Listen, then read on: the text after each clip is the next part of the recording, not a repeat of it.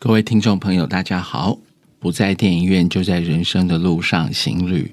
我是黄作言，Dennis。大家好，我今天要分享一部电影呢。我想最近应该是在电影院还在上映的《同学麦纳斯》。那听到这名字呢，为什么那个同学是不是一位叫麦纳斯的？没错，但是也有另外一种谐音。这个片名《同学麦纳斯》（Minus）。通常在英语的 minus 是减法的意思哦，那是由新锐导演黄信尧他的第二部影片，在他之前的有一部片子叫做《大佛普拉斯》哦，《大佛普拉斯》，普拉斯就是 plus p l u s，麦纳斯是。Minus 啊，是减法的意思啊。减法跟加法，在我们一生的生活当中呢，你可能会有加法，也会有减法。但是我想，下一步呢，这个黄信尧导演他会不会取名叫做 balance？百伦斯就是让一切平衡，加跟减之后，加加减减除以二，这样子的人生呢，就变成了一种平衡，叫 balance。不知道是不是这样？但是看完 minus 同学 minus 之后呢，不知道大家觉得。人生就像一场戏，还是你的演戏就像人生？那这部片呢，无论多么的荒谬呢，但是其实导演拍片的宗旨呢，就是在我们实际的生活当中，看似荒谬的人生，其实那是才是叫真实哦。电影是谈四个毕业已久。原来是高中的同学，但是在社会历练早的十年之后呢，这四位同学呢相聚在一间泡沫红茶店，常常会在这里聚集哦。可能在十几年前，你在泡沫红茶店用用这个饮料，那现在全世界各个城市你都可以知道 Pearl Bubble Tea。就是所谓的波霸奶茶哦，milk tea 也是类似像这样的，是不是像台湾之光？所以它最早发迹是从台中哦，那后来变成了长明这种一种文化。那目前台湾很多的手摇店，大概三四部都会碰到一家。那他们这四位同学取名也很特别，一个叫电风点红，一个叫天仔天嘛，一个叫毕节。必给一个叫罐头罐头哦，他们这四位人生的一个故事哦，代表四种不同的现代人，那可能是现代都会的人的缩影哦。像是罐头，他是一个普查人员，但是他会拜访很多不同的人哦。那毕节呢，他是在做纸扎的行业，就是如果你看到。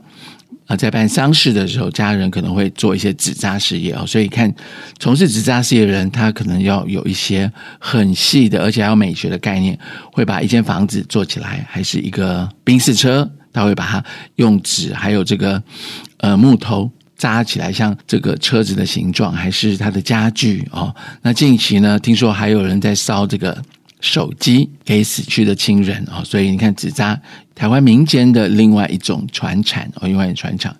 所以这四位同学呢，在高中毕业之后，很久没见面，但是相遇之后，就在泡沫红茶店彼此诉说自己近期的生活。但是没想到，每一个人的生活呢，看似光鲜亮丽哦，其中有一位后来要从事。竞选这个立法委员，但是他立法委员竟然在同学的告别式，还是同学的婚宴当中，透过这样子来拉票，你不觉得这很荒谬？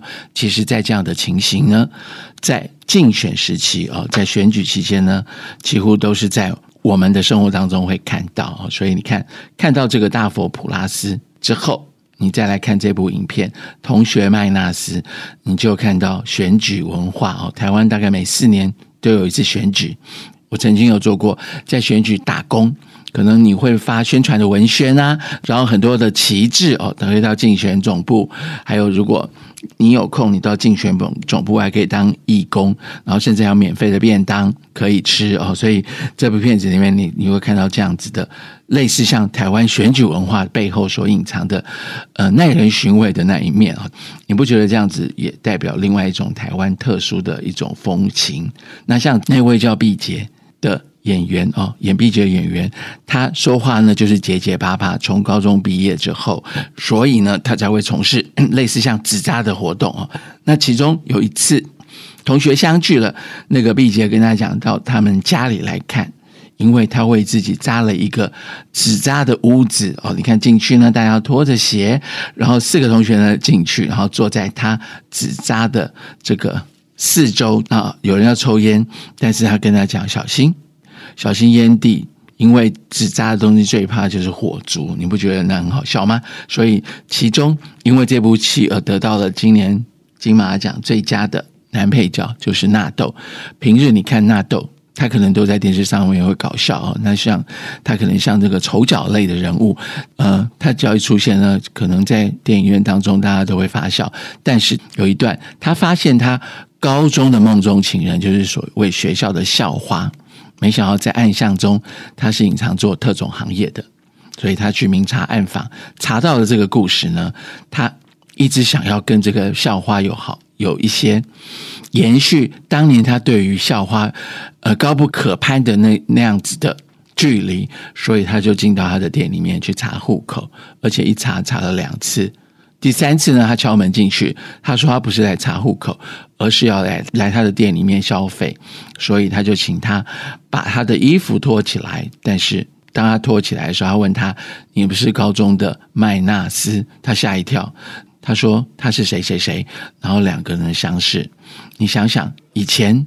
在高中时期呢，大概所有全年级还是隔壁班的所有的这个男生都会对于这个校花很憧憬。没想到时隔十几年，校花竟然是在做这个，在躲避警察的这样子的一个工作。当然，职业是五分贵贱，但是你看以前被大家捧在手心的一个。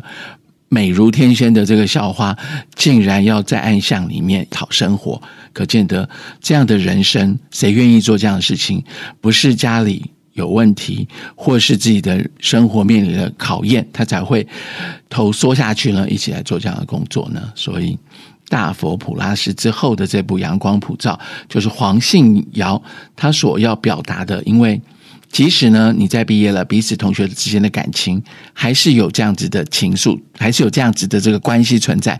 但是，即使呢，你是做立法委员，你是甚至你当总统，还是同学呢，是在餐厅里面打工这样子的行业，这样的身份，应该不会减同学之间的情谊吧？但是你想想，在我们这个社会当中，当你开同学会的时候，同学他亮出你的名片，哦，什么？总经理呀，还是某某某董事长，你会不会对他多看几眼？还是你会对他美言几句？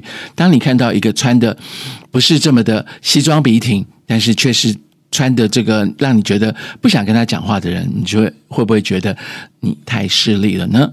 那即使呢，三十多年前，或是二十年前、十多年前，你高中毕业的同学，想想他们现在在做什么呢？像我身边的同学，他说。他从来不参加同学会，因为同学会呢，比你的身份、你在社会的这个位阶，那其实维系之间同学的感情。虽然他身为经理呢，他我也看到同学目前过得不是很好，他可能会在暗中在帮忙哦。所以，当你要交一个朋友，你要多。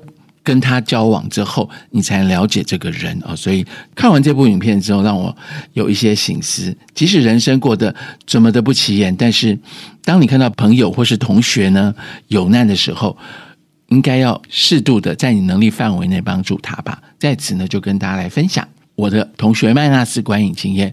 我是黄作言，我们下次再见，拜拜。